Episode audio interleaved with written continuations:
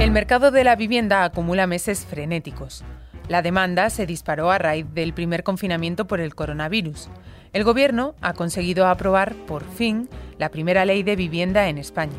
El Constitucional ha anulado el impuesto de plusvalía y Hacienda ultima un cambio en el cálculo del valor de referencia que afectará a impuestos como sucesiones, transmisiones o patrimonio. Con tanta agitación, esta semana nos hemos propuesto hacer una guía práctica y sonora para quienes estáis en el proceso de comprar una casa o para quienes tenéis dudas sobre si es el momento o no de hacerlo. Soy María Hernández y estás escuchando el podcast de economía del diario Las cuentas claras.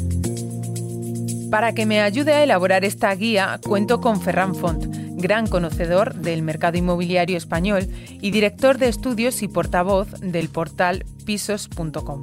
Lo primero que quiero saber, Ferran, es si es un buen momento ahora para comprar vivienda o es mejor esperar unos meses por si bajan los precios. Yo creo que, que ahora mismo es, es, un buen momento por diferentes aspectos. El primer aspecto es es el precio. El precio, aunque no esté subiendo el precio de venta, aunque no esté subiendo en unos porcentajes muy elevados, sigue subiendo y, lo sigue, y, sube, y sigue subiendo ah, de manera moderada. Y a corto plazo, como mínimo de aquí a final de año y en lo que viene de cara al 2022, pues, pues ah, probablemente nos encontremos con una situación parecida. Ah, pero sobre todo es un buen momento por otros dos aspectos. El primero es que los mercados y como consecuencia del parón o de la parálisis que, ha supuesto parálisis económica y de actividad en general de las familias y de los propietarios, pues la parálisis económica que está supuesto, pues probablemente es, eh, es un momento de encontrar oportunidades en cualquier lugar de España, en cualquier rincón, en cualquier mercado, donde eh, podamos encontrar propietarios que están, pues bueno, pues forzados a aceptar una negociación más a la baja de lo que a ellos les gustaría con lo que con lo que es un, es un momento de, buscar si existen esas oportunidades en aquel mercado donde yo estoy buscando. Y por otro lado, ah, y lo más destacado es que es un buen momento por, por, por, el, por, los tipos de interés en los que nos encontramos, los tipos de interés que, que a medio plazo pueden cambiar, ah, no tanto a corto plazo, según, según ha comunicado el Banco Central Europeo, pero sí, sí a medio plazo pueden cambiar y los tipos de interés que nos encontramos ahora tanto para hipotecas de tipo fijo como a tipo variable son unas condiciones muy buenas. Hipoteca tipo fijo, hipoteca tipo variable. Yo creo que si es una hipoteca a corto plazo, uh, una hipoteca a 5 o 10 años, pues es posiblemente más interesante el, variable porque porque está uh, pues bueno pues pues eh, están están mínimos históricos y, y bueno y de hecho y, de hecho así así también las las estadísticas sociales más o menos más, o menos lo están mostrando porque al final ah, pues eh, pues ya aproximadamente el, el, 60% de las hipotecas son son a tipo fijo. Esto, significa que posiblemente aquellas que están más a largo plazo es el tipo al que se está ofreciendo. Yo insisto en el hecho de que si es a largo plazo yo considero una, una eh, el precio de la vida va a crecer mucho más que al índice al que al que se referencia ahora, una hipoteca tipo, a tipo fijo, con lo que a, a, lo largo de los próximos 30 años, con lo que considero que es una muy buena opción. Uh, si yo lo que quiero es un crédito a corto plazo y la cuota que vaya a pagar uh, durante los próximos años es lo que va a determinar, entre comillas, mi economía, pues quizá, quizá me decidiría por, por el por el tipo por el tipo variable. Y otra dicotomía, obra nueva o vivienda de segunda mano? Aquí sí que obviamente depende de aquello que estemos buscando. La obra nueva presenta, presenta obviamente pros y contras y lo mismo sucede con la segunda mano. En grandes capitales probablemente la obra nueva es difícil encontrar. La ubicación uh, en grandes capitales posiblemente eh, la encontremos más en segunda mano que en obra nueva.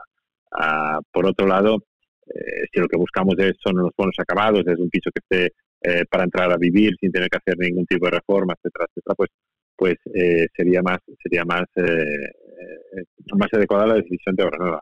Lo que sí que es cierto es que si ah, lo que a mí me importa menos es la ubicación, que durante el año de pandemia nosotros vimos en pisos.com como, como esa ubicación no era tan importante, o sea, que estuviera ubicada en el centro de la gran ciudad no era tan importante y eso facilitado por el, por el teletrabajo, etcétera, etcétera, pues si esta ubicación no es tan importante, pues, pues es una opción muy interesante la obra nueva. Si quien nos está escuchando decide em, apostar por una vivienda de segunda mano, ¿qué cosas debe tener en cuenta a la hora de mirar esa vivienda?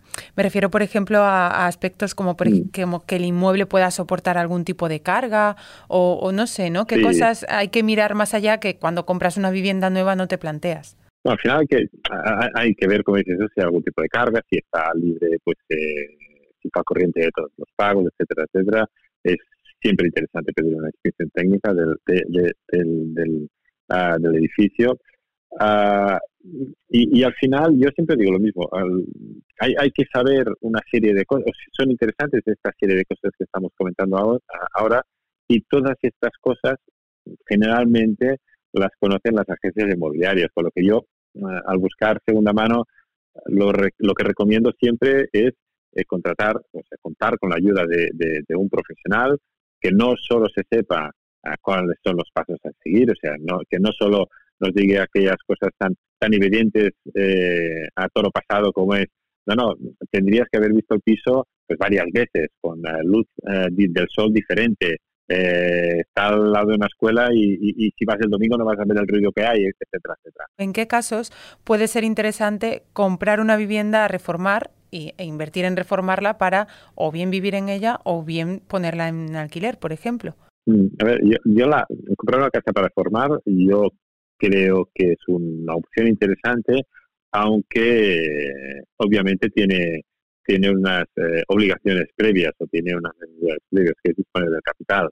Eh, tengamos en cuenta que si yo tengo que tener eh, entre el 20 y el 30% del importe del piso porque no me lo va a financiar el banco, las obras de las obras pues bueno, que vaya a hacer para reformar el piso ah, o la vivienda mm, es una parte que también tengo que tener ahorrada previamente.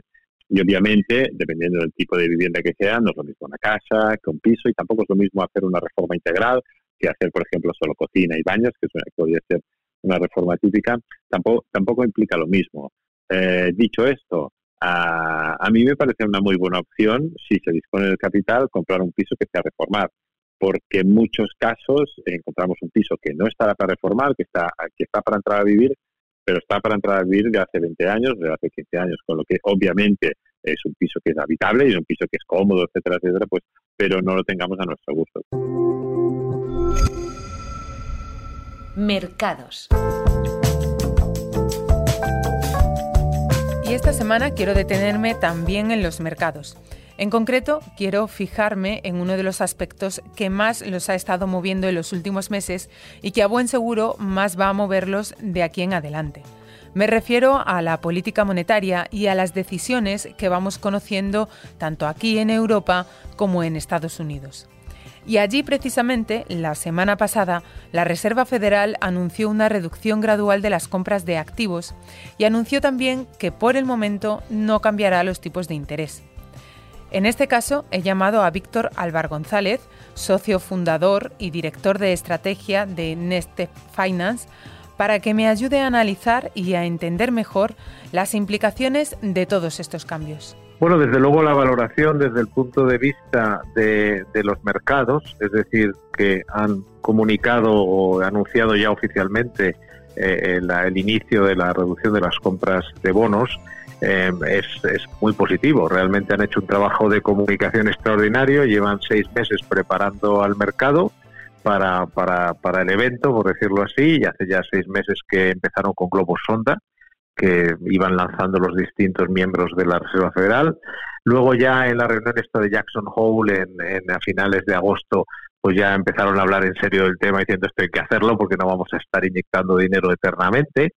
Y bueno, han seguido hablando del tema hasta que lo han, digamos, anunciado oficialmente y han hablado de cifras, que es muy importante, concretas y de plazos, que es lo que han hecho en esta última reunión. Pero claro, como lo habían anunciado también, lo habían comunicado también, pues al final no ha sido noticia para los mercados, era algo que ya esperaban, por lo tanto eh, lo único que han hecho es confirmar algo que ya esperaban y por lo tanto el impacto ha sido incluso positivo, porque les están transmitiendo, por un lado les han transmitido que lo que ya esperaban, con lo cual no ha habido sorpresas. Los mercados, las sorpresas les sientan muy mal cuando son negativas, muy bien cuando son positivas, pero que realmente mueven los mercados son las sorpresas. Como no ha habido sorpresa y desde luego no ha habido sorpresa negativa, se lo han tomado muy bien, tanto el mercado de acciones, la renta variable como los bonos, pero es que además ha venido a decir que lo que no tiene tampoco mucha prisa es en subir tipos de interés. Él lo que va a dejar es de inyectar dinero en la economía, va a ir cada vez inyectando menos porque cree que ya no lo necesita, lo cual siempre es una buena noticia para la economía, que la puedan desentubar,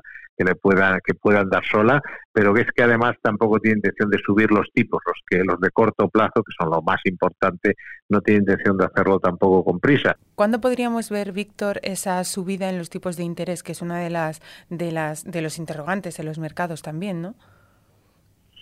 Bueno, en principio, él ha dicho que lo que es el cierre total del grifo de las compras de bonos, el cierre total del grifo de, la, de inyectar liquidez, será aproximadamente en julio del año que viene, a mediados del año que viene. Entonces, hay la opinión mayoritaria es que a partir de ahí es cuando se plantearán si necesitan eh, hacer subidas de tipos de interés. Esto es un poco la visión de ellos, que son relativamente, como digo, pacientes y moderados en el mercado la idea es que seguro que en el año, el año que viene habrá subidas de tipos y que muy probablemente se inicien o cerca del mes de julio o en el mes de julio justo después, pero en esa zona, a mediados de la, que a mediados del año que viene en definitiva suban los tipos de interés en Estados Unidos. Y de hecho, el presidente de la Reserva Federal se ha dejado abierta la posibilidad, él ha sido prudente también en ese sentido, ha dicho, bueno, yo no sé qué va a pasar con la inflación, cuánto puede llegar a porque la cuestión ahora es, la inflación ha subido como consecuencia de la reapertura de la economía. Cuando esto se normalice, ¿dónde se quedará? ¿Se quedará igual que estaba antes de la pandemia? ¿Se quedará un poco más arriba? ¿Cuánto más arriba? Entonces le ha dicho, bueno, en función de las circunstancias, primero veré si el ritmo este del, del tapering, de la reducción de compras de bonos, es el mismo que estoy diciendo, o voy más rápido o más lento, en principio más rápido en todo caso, y luego veré qué hago con los tipos de interés. Ha dejado la puerta abierta, pero en términos generales, él ha venido a transmitir que no tiene prisa, que esa subida de tipos de interés, no lo ha dicho así, ¿eh? pero la, la visión es que lo que está diciendo es, primero dejo de comprar bonos y si es necesario, subo los tipos de interés. Y como digo, el mercado básicamente eh, piensa que a mediados del año que viene, aunque hay muchas opiniones, pero a mediados del año que viene subirán los tipos de interés levemente en Estados Unidos. Insisto, dependerá, porque aquí eh, el, hombre propone y la inflación dispone. O sea, la Fed propone hacerlo así, pero bueno, al final dependerá de cuál sea el nivel de inflación, eso sea lo que decida la velocidad, el cuándo y el cómo. Y eso es en Estados Unidos, Víctor, pero aquí en Europa también la semana pasada eh, vimos que el BCE tampoco tiene especial prisa por, por subir los tipos, desde luego, y por empezar a retirar estímulos, pues tampoco se le ha visto mucho en esa línea. No sé si esto que comunicó ayer la Fed podría estimular un adelanto en ese inicio de retirada de estímulos aquí en Europa. No de momento. La, efectivamente, como bien dices, la política del BCE es absoluta, es muchísimo más relajada. Es decir, la, la, la Fed lleva tiempo diciendo, anunciando que va a reducir sus compras de bonos y además ya ahora ha establecido unas fechas, empieza ya unas cantidades, mientras que el BCE vive un poco en otro mundo. No tenemos intención de modificar nuestro programa que irónicamente se llama Programa eh, para la pandemia. Es decir, es un programa de compra de bonos de estímulo económico creado para hacer frente a la pandemia, o mejor dicho, a, los, a las consecuencias de los confinamientos de la pandemia. Entonces, claro, ahora no hay confinamientos ni económicamente hablando la pandemia tiene un efecto importante, por lo cual es un poco irónico que se esté usando ese mismo programa de compra de bonos. O sea que mientras la Fed ya está diciendo y de hecho va a empezar a comprar muchos menos bonos, el BCE dice que va a seguir comprando los mismos y que además lo hace porque hay una pandemia. Es una situación muy diferente, evidentemente, y de momento no creo que cambie. Además, yo creo que el BCE tiene otra visión al respecto. Yo creo que la preocupación fundamental del BCE ahora mismo tiene dos. Una, la oficial, y es no quiero afectar a la recuperación. Luego hay una menos oficial que es no quiero afectar a los costes de financiación de las eh, de los países sobre todo del sur de Europa. Quiero mantener bajos los tipos de interés y como yo estoy comprando bonos a, a mansalva, pues lo es lo que consigo.